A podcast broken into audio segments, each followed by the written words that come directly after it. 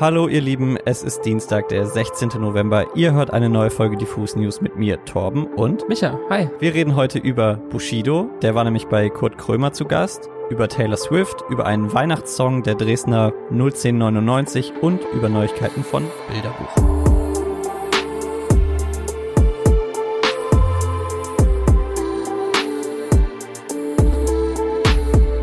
Bevor ich hier aber loslege, möchte ich euch nochmal einen Text von mir ans Herz legen. Und zwar habe ich einen kleinen Kommentar geschrieben über Konzerte und Sicherheit in Zeiten von Corona. Da geht es darum, dass ich sehr viel Lust auf Konzerte habe und ich will, dass es meinen Mitmenschen gut geht, sich deshalb aber auch einiges verändern muss und wir eine 2G-Plus-Regel brauchen. Wir packen den Text mal in die Show Notes und ihr könnt ihn euch ja mal durchlesen.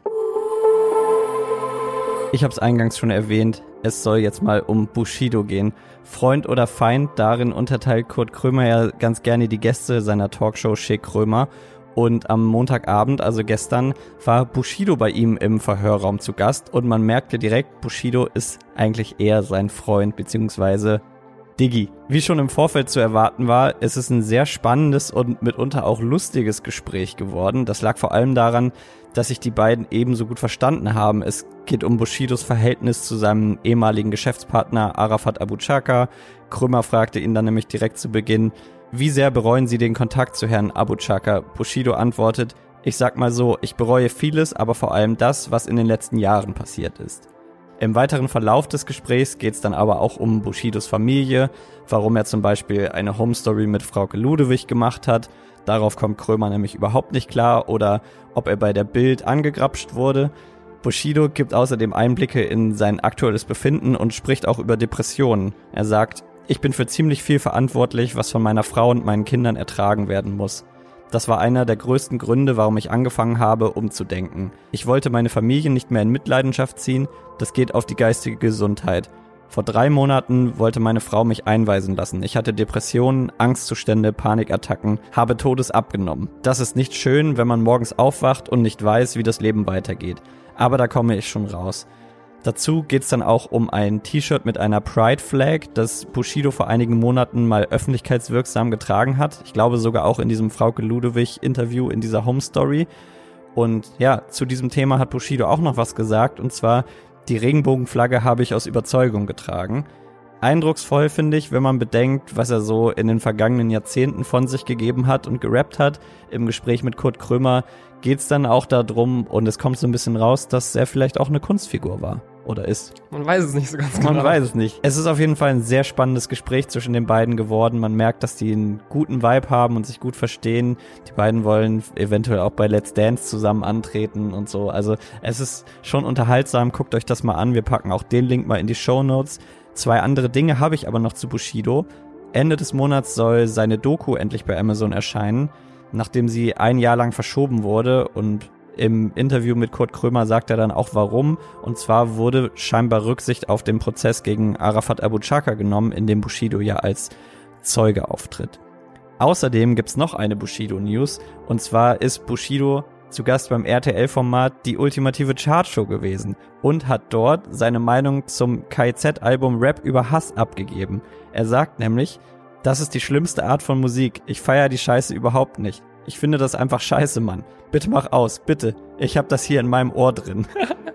also Bushido findet KZ scheinbar scheiße. Die haben natürlich auch nicht lange auf sich warten lassen und heute direkt die Antwort preisgegeben. Und zwar, wenn du das zurücknimmst, darfst du bei einem von beiden Wohlheide-Konzerten die Vorgruppe spielen. Okay, das ist die Frage, wie es jetzt weitergeht, ne? Ja, offenes Ende. Auf jeden Fall, Bushido ist back on track zurück auf der Landkarte. Ende des Monats kommt seine Doku raus und ähm, ja, mal gucken, wie viele Bildinterviews er noch gibt. Die Dresdner Jungs von 01099 haben via TikTok angekündigt, dass am kommenden Freitag ihr Weihnachtslied 2021 erscheinen soll. Und damit setzen die Jungs aus Dresden eine beliebte Tradition fort, weil wenn ihr 01099 schon vor dem großen Hype um Durstlöscher auf dem Schirm hattet, dann wisst ihr vielleicht, dass das Kollektiv auch schon 2019 und 2020 jeweils einen Song für die Weihnachtszeit veröffentlicht hat. Und auf den Songs nehmen sich die Jungs wie gewohnt und wie auch geliebt nicht übermäßig ernst und vermischen aktuellen Hip-Hop-Sound mit weihnachtlichen Klängen wie so Schlittenglocken und äh, droppen auch mal irgendwie Lines über Glühwein und Co. Und in dieselbe Richtung wird wohl auch der diesjährige Weihnachtssong gehen. Zumindest klingt das im TikTok-Clip stark danach. Auf jeden Fall eine coole Sache, dass 01099 sich auch mitten in ihrem aktuellen Hype nicht zu schade für solche kleinen Nebenprojekte sind und auch für ein bisschen Besinnlichkeit sorgen. Wenn ihr übrigens die volle Dröhnung Weihnachten möchtet, könnt ihr die Jungs nur wenige Tage vor Heiligabend am 17.12. live sehen. Da spielen 01099 nämlich im Dresdner Rudolf-Habig-Stadion, wo normalerweise Dynamo Dresden beheimatet sind. Letzten Freitag hat Taylor Swift ihr ursprünglich 2012 erschienenes Album Red als Taylors Version mit 30 Songs und über zwei Stunden Spielzeit veröffentlicht. Dazu hat Taylor dann insgesamt sieben bisher unveröffentlichte Tracks aus den ursprünglichen Red Sessions entstaubt, darunter auch zum Beispiel namhafte Zusammenarbeiten mit Ed Sheeran oder Phoebe Bridgers. Im Zuge des Album-Releases hat Taylor Swift dann auch einen knapp 15-minütigen Kurzfilm zum Song und Fanliebling All Too Well veröffentlicht. Schon lange wird gemunkelt, dass dieser Song ihrer gescheiterten Beziehung mit Jake Gyllenhaal gewidmet sein soll und das Video unterstreicht diesen Eindruck nur noch mal mehr und die Fans der Sängerin haben genügend Gründe, jetzt spekulieren zu können und auf Twitter geht's auch schon ziemlich rund. Ich habe mich da heute mal ein bisschen durchgeklickt. Die Fans schreiben nämlich zum Beispiel, dass die Textzeile And I was never good at telling jokes, but the punchline goes I'll get older, but your lovers stay my age auf Jack Gyllenhaal zutreffen würde, der derzeit eine 16 Jahre jüngere Frau datet. Der Altersunterschied spielt dann auch im Kurzfilm von Taylor eine entscheidende Rolle und führt zum Streit, weil sich der Protagonist in Anwesenheit seiner Freunde sichtlich unwohl fühlt, die Hand seiner Freundin zu halten. So richtig hat sich Taylor Swift dazu natürlich nicht geäußert, sie sagt bloß, ich habe immer gesagt, dass die Welt eine andere ist, wenn man ein gebrochenes Herz hat. Alles bewegt sich auf eine andere Art mit einer anderen Geschwindigkeit. Man geht in der Zeit zurück, aber gleichzeitig vergeht sie im Flug.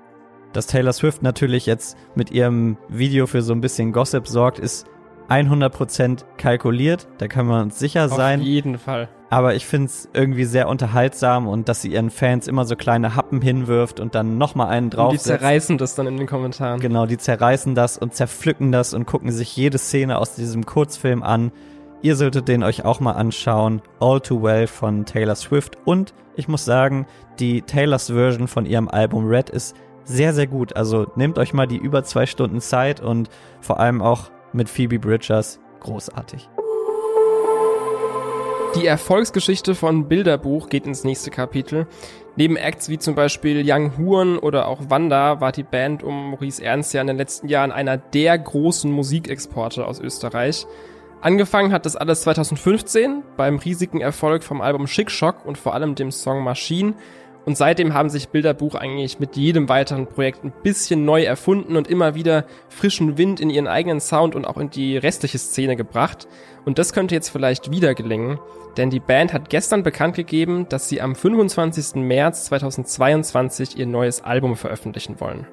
Das trägt den mysteriösen, aber auch sehr poetischen Titel Gelb ist das Feld. Bisher haben Bilderbuch dieses Jahr ja nur das Doppelvideo zu den beiden Singles Daydrinking und Nawel Huapi veröffentlicht. Und dieser exotische Name, also Nawel Huapi, stammt übrigens von einem See in Argentinien. Dort hat die Band vor der Corona-Pandemie zwei Wochen lang gemeinsam Urlaub gemacht. Sie haben gejammt und eben den gleichnamigen Song gemacht. Und vielleicht sind dort ja dann auch schon die ersten Skizzen und Ideen für den Rest des Albums entstanden. Wir können auf jeden Fall schon mal damit rechnen, dass Daydrinking und Nawel Wapi auf dem Album vertreten sein werden.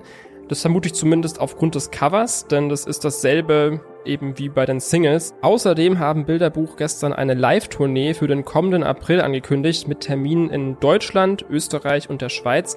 Wer sich da mal die Locations genauer anschaut, wird merken, vier von den fünf Deutschland-Konzerten werden in Philharmonien stattfinden. Also quasi funky Bilderbuch Pop meets Hochkultur. Trotzdem werden es natürlich keine Orchesterkonzerte. Die Jungs werden ganz normal wie gewohnt in ihrer Bandformation spielen. Klingt auf jeden Fall nach einem ambitionierten Vorhaben, aber ich denke, genügend Vorbereitung für dieses neue Level haben die Jungs auf jeden Fall, denn jetzt im Dezember begleiten Bilderbuch den Kollegen Roosevelt auf großer USA-Tour und ich sehe das eigentlich ganz zuversichtlich. Also was in Los Angeles und New York funktioniert, das wird auch in der Elbphilharmonie funktionieren, glaube ich. Das war's auch schon wieder von den Diffus News heute am Dienstag. Wir hören uns am Freitag hier an altbekannter Stelle wieder. Bis dahin abonniert doch mal diesen Podcast überall, wo es geht. Lasst eine Bewertung da und bei Spotify könnt ihr sogar die Glocke aktivieren und dann kriegt ihr immer Benachrichtigungen, wenn auf diesem Kanal etwas passiert. Ansonsten bleibt gesund und wir hören uns wieder. Ciao, ciao.